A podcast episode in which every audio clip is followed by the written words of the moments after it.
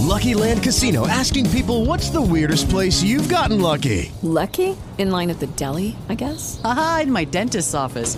More than once, actually. Do I have to say? Yes, you do. In the car before my kids' PTA meeting. Really? Yes. Excuse me, what's the weirdest place you've gotten lucky? I never win and tell. Well, there you have it. You can get lucky anywhere playing at LuckyLandSlots.com. Play for free right now. Are you feeling lucky? No purchase necessary. Void where prohibited by law. 18 plus. Terms and conditions apply. See website for details.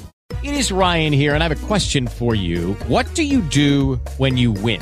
Like, are you a fist pumper?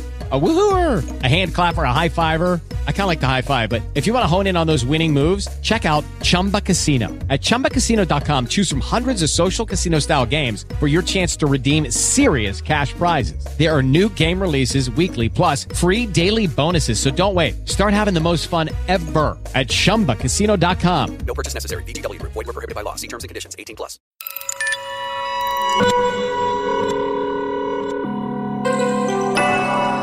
Podcasts Bangerils FM. Enredo Cultural, com Luiz Carlos Magalhães. Olá, para você que está acompanhando o podcast Enredo Cultural da Band News FM. Hoje vamos continuar contando um pouco da nossa história do início do século passado. Luiz Carlos Magalhães, tudo bem? Tudo bem, Lacerda. A voz aí muito carregada. Mas é, é eu, eu chamei o, o, esse episódio de hoje do encontro marcado do povo brasileiro com a sua história. Uhum.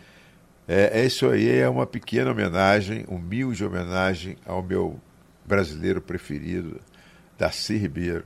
Né? E é uma brincadeira que eu faço com ele, porque eu atribuo essa frase a ele. É, eu acredito essa frase a ele, mas na verdade essa frase não é dele, é minha.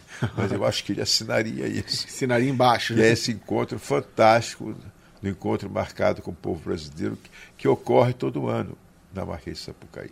Na Marquês de Sapucaí, em todas as marquesas de Sapucaí que, pelo Brasil afora. Né? Uhum. Então eu chamei o encontro marcado do povo brasileiro com a sua história, porque é o um encontro marcado mesmo com a da cultura popular, dos agentes da cultura popular, em confronto com a cultura europeiz, europeizante, culpa, é, entendeu? E, e, e, como esses brasileiros foram tão massacrados naquele período.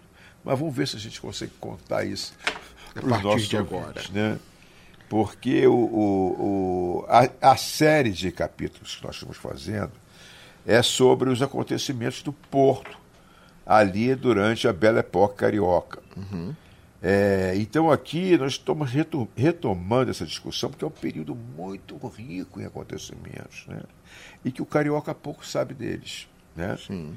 Então, é, aqui é, é, vamos discutir o momento das turbulências, e o, aí é que está o embate cultural com, com valores culturais, religio, religiosos sociais das assim consideradas camadas subalternas cariocas.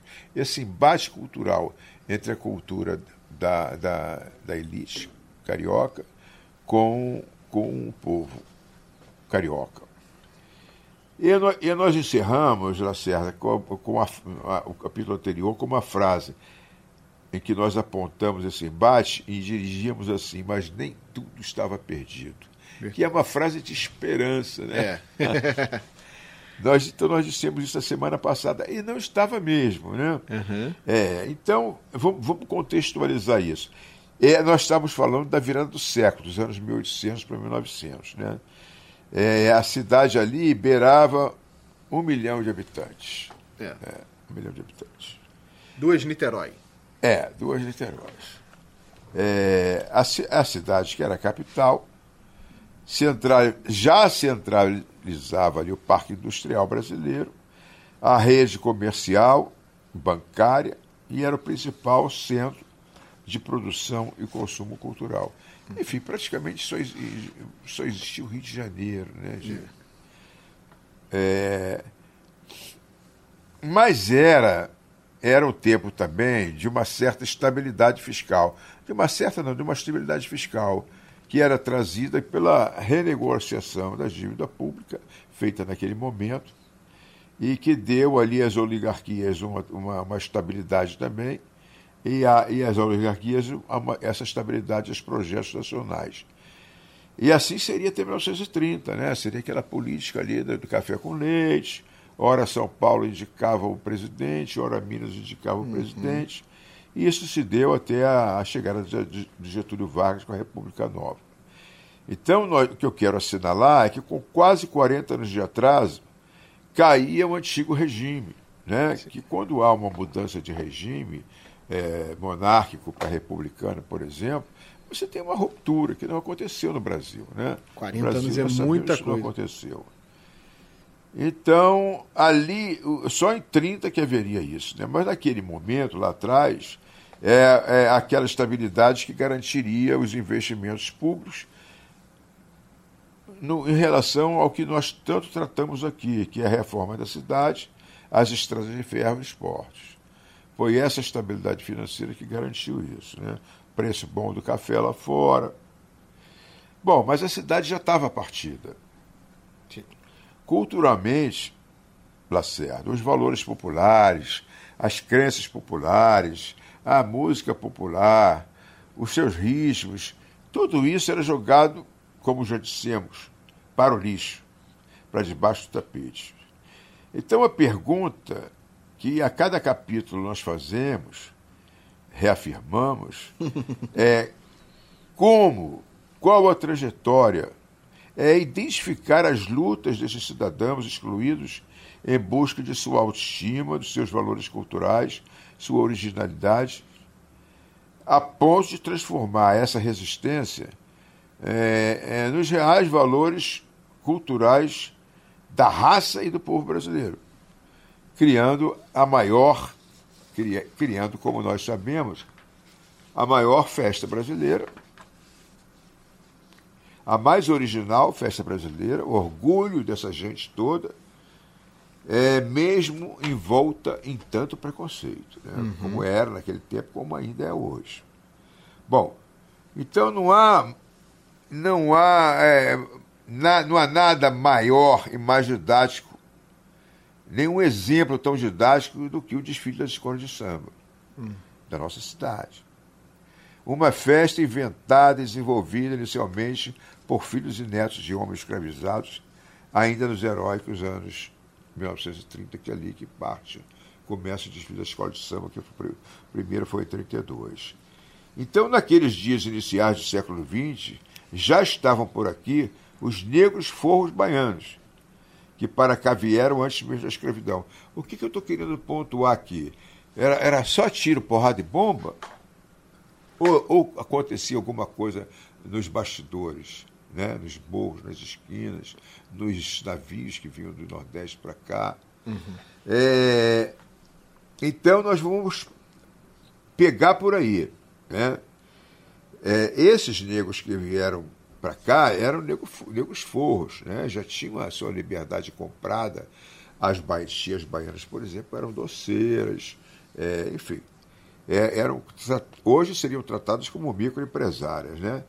Mas eram tempos tão difíceis, muito difíceis, mas que fizeram prevalecer um núcleo, esse núcleo recém-chegado à cidade, nos anos, nos anos ainda meados dos anos 1800, por aí. O que, que eu estou querendo dizer? É que era uma cidade tão difusa, tão diversa, era gente de toda parte, como nós citamos nos programas anteriores, era gente que vinha das, fugindo das secas do Nordeste, era gente vindo da Guerra do Paraguai, era gente vindo da Guerra de Canudos, era uma confusão de, não digo nem de etnias, mas de origens, né? Uhum. E os negros baianos não tinham isso, pelo contrário, eles formavam o melhor conceito de nação, né? quer dizer, unidos em torno de uma religião, de um, de um passado comum. Então, esse núcleo, núcleo duro da cultura carioca, esse, esses baianos foram muito importantes. Então, eram os negros baianos é, que, que traziam conservados esse, os traços culturais e religiosos tão fortes que os mantinham coesos e unidos a ponto de formarem na zona portuária uma nação forte, a pequena África. é, da qual a, a, nós vamos falar em outros programas. Então, esse grupo de ba baianos ou não, é, não se deixou abater por essa avalanche de violências físicas, culturais e sociais que caiu sobre a, a, essa gente simples naquela cidade ali do Rio de Janeiro que tanto se transformava. É, eles eram ex-escravos, né? já vindo, já tendo vivenciado as experiências urbanas da Bahia, fortalecidos pela pujança do recôncavo baiano, que era considerada Roma Negra. Os baianos deram forma e força e vigor a essa já referida pequena África, que foi assim definida pelo Heitor dos Prazeres, que era, que era um artista búspro, né? carioca, não era baiano, mas era filho de baianos. Eram filhos de baianos e conviviam com esses filhos de baianas é, é, que foram tão importantes né, naquele momento. Donga, João da Baiana e Pixinguinha, por exemplo, formaram a Santíssima Trindade da música brasileira. Né. É, quando eles chegaram aqui, eles eram forros, é, como as tias baianas. Chegaram também, chegava também Hilário Juvino, o, o Lalu de Ouro, agitador cultural, que tanto movimento, tanto movimentou aquele canto, aquele pedaço da cidade ali. Ele que teve a ousadia fundamental, é tão citado aqui nos programas anteriores, de transferir o seu rancho natalino uhum. para os dias de carnaval. Quer dizer, tirou do ciclo natalino o rancho que é a caracteriza, característica do ciclo natalino de festas, Sim. e, e transferiu para o carnaval. Quem sabe aí colocando um, um, uma sementinha nos desfiles da escola de samba. Porque os ranchos tinham estandarte, é, baliza, tinham, desfilavam processionalmente, né? Uhum. É, e chegava também a, a mais que fundamental tia Ciata, que era uma quituteira e costureira é, de fantasias de carnaval, que para muita gente é, e, e, que, e, que, fez muita fama por ter tido sua casa, em sua casa, as festas que deram origem ao samba carnavalesco carioca, como nós o tal do, o tal do pelo telefone, né? como nós já vimos em alguns capítulos, citamos, mas vamos citar com aprofundar um pouco nos capítulos seguintes. E o que os, estudi os estudiosos falavam dessa diferença do negro baiano para o negro carioca? É, essa é uma discussão que não tem fim até hoje, né? Porque você tinha os negros bantos e os yorubais, né? Os bantos não há dúvida. Você tinha ali que era Congo, Angola e Moçambique. Né? Agora, os urubais vinham da parte mais setentrional e tal, ali mais do, daquele miolo, mas não se sabia direito classificar isso, porque é, é, a questão, não se sabia muito de onde eles vinham. O que se sabia é de onde eles partiam para o Brasil. Então, muitas vezes é um nego mina, mas porque naquele momento a, a, a, predominância nos esportes africanos, podia ser da Holanda, podia ser de Portugal. Então, dependendo de onde o negro saía, ele tinha, ele era, recebia uma classificação. Mas muitas vezes não, isso não correspondia à verdadeira origem deles. Né? Mas, então, ou predominantemente foram bantos. Né? Uhum. Agora, para a Bahia, para o Maranhão, por exemplo, foram negros mais urbanos que tinha uma outra postura, né? O, o, o, negro banto era aquele negro mais ligado à terra, como os, os que vieram para Oswaldo Cruz e Madureira, e os outros mais que foram também lá para a Bahia. É uma, é uma discussão interessantíssima, né? Como ver a questão dos negros americanos, como são os diferentes, tão altos, né? Sim. Bom, em então, desse lado de cada cidade, né, da, da cidade partida, é, os negros bantos que vinham das zonas cafeeiras do Vale do Paraíba, que na época da, da, da, da, da preponderância da cultura do café, a, a, a, a importação de escravos, de escravizados, né? É, é, é, ela ia mais ali para o Vale do Paraíba. Né? Ah, Agora, depois da decadência da lavoura do café, eles vieram para o Rio de Janeiro, mantendo quase intacta, quase intacta a tradição do batuque angolano e a dança do João.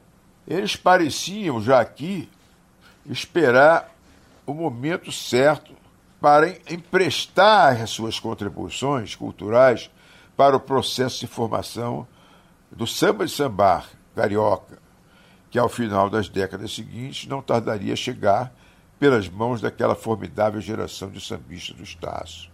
Tá?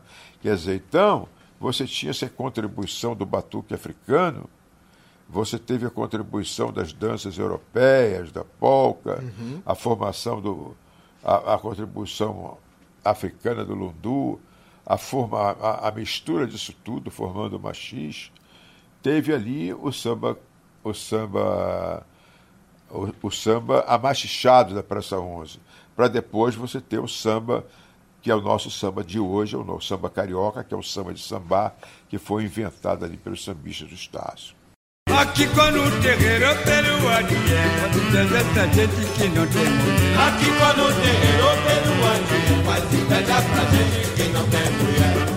Ih, já botar de preto velho, uma festa de aô. No de preto velho, há uma festa de aô. Então, essas, Lacerda, são mais histórias para contar, como nós veremos adiante, que não, dá, não, não é o tema do programa de hoje, nós vamos deixar isso para os programas seguintes. Agora, paralelamente a isso tudo, aqui, desse outro lado da cidade partida, o processo de sedimentação cultural europeizado, dito, entre aspas, superior, seguiu seu curso. Mas vamos continuar do, nosso, do, no- do lado de cá, do nosso lado preferido, que é a cultura, que é a cultura popular. Em contrapartida, nesse momento, sem que fosse possível alguém imaginar naqueles anos, eram gestados no ventre de suas mães e logo nasceriam nas partes mais pobres da cidade e até no interior fluminense. É, até fora do nosso estado uma geração incomparável de sambistas que, ao, finar, ao findar dos anos 20, começaria a, a, a- fundar os primeiros grupamentos carnavalescos, que seria a primeira geração de sambas da cidade. É, esse- esses primeiros blocos da cidade, que eu chamo de a primeira geração, é, eles na década seguinte se transformariam nas primeiras escolas de samba da cidade. Por exemplo, o Baianinho de Oswaldo Cruz, que agora faz 100 anos, eh, comemora os 100 anos da Portela. Entendeu? É, o, o, o, o, deixa, o, o, o Deixa Falar, o Vai Como Pode, vai os Aringueiros, são blocos que se transformariam nas escolas de samba. Que e nós vamos contar isso direitinho em outro dia, né? porque não dá para se aprofundar nesse curto espaço de tempo.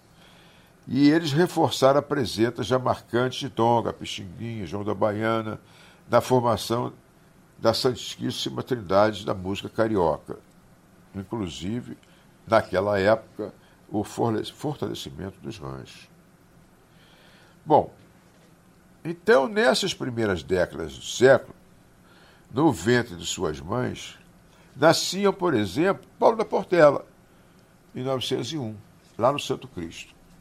Cartola nasceria em 1908, no Catete. Carlos Crassace, 19 Carlos Cachaça, em 1902, em Mangueira. Mestre Fuleiro, em 1911, no Andaraí. Silas de Oliveira, em 16, já em Madureira.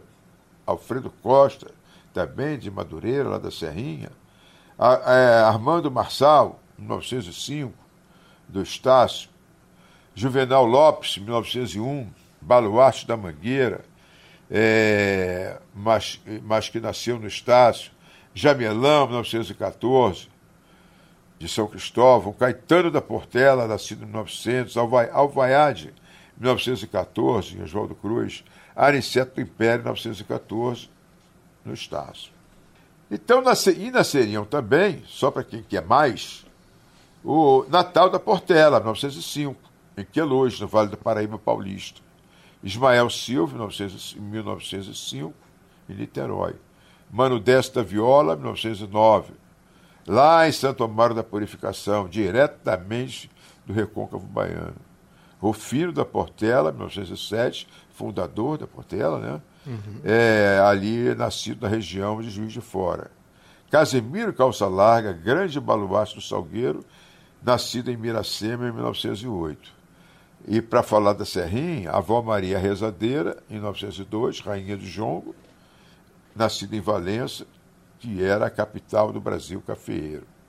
E a tia Eulália do Jongo, que nasceu em 1903 em Três Rios. E por aí vai inclusive inventando essa modalidade única brasileira, originalíssima, que é o, o, os, heró os sambas enredo, né? que nós destacamos aqui, Heróis da Liberdade, numa homenagem ao Império Serrano, que foi o consolidador dessa modalidade. Né? Meu Deus, eu ando com sapato furado, tenho uma mania de andar engravatado. A minha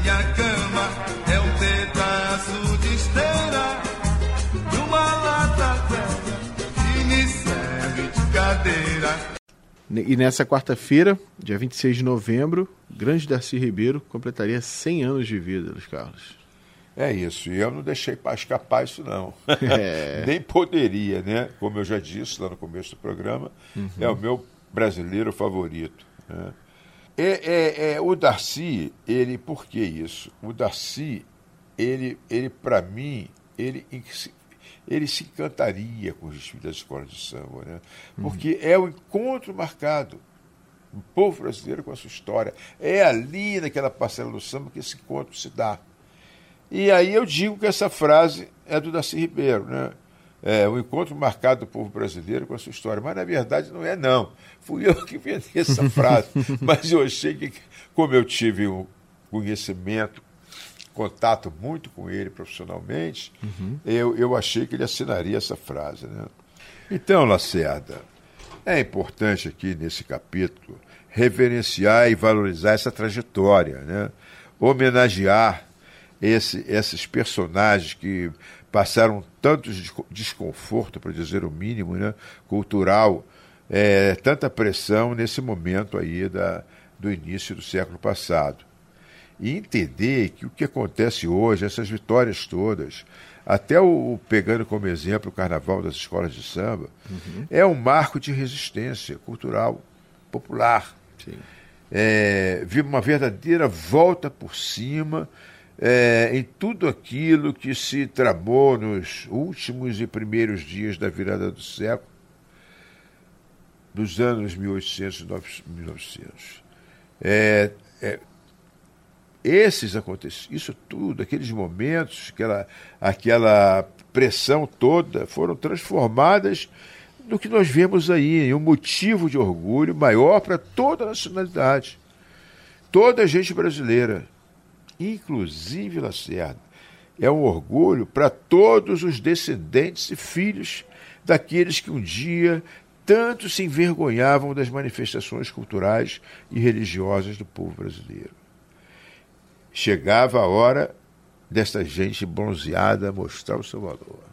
Bom, Lacerda, para encerrar aqui, considerando que nós estamos aí muito próximos do, do Dia Nacional do Samba e, portanto, é, tradicionalmente o, o, o, samba do trem, né, o pagode do trem, do nosso querido Marquinhos Oswaldo Cruz, eu vou aproveitar e trazer aqui o que é a cereja do bolo desse processo de que vem desde lá da, da virada do século passado até a coroação dos desfiles das escolas de samba, esse produto final, essa cereja do bolo, que são os sambas enredo. Né? Então, estou destacando aqui o samba Heróis da Liberdade, que é do Império Serrano, homenageando o Império Serrano, que, como eu disse, é o consolidador dessa modalidade do samba enredo.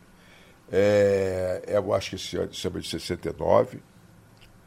Logo depois do AI-5, e homenageando a todo mundo, Pério Serrano, ao, ao, aos baluartes da, da, da virada do século, e ao Martim de Oswaldo Cruz e ao Dia Nacional do Samba, nós vamos trazer o próprio para cantar esse maravilhoso samba para todos Vai. Marquinhos de Oswaldo Cruz. Sobe o som. Liberdade,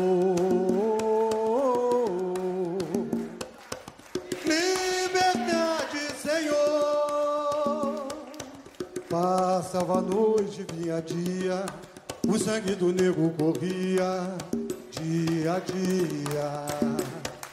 De lamento em lamento, agonia, agonia, ele pedia o fim da tirania.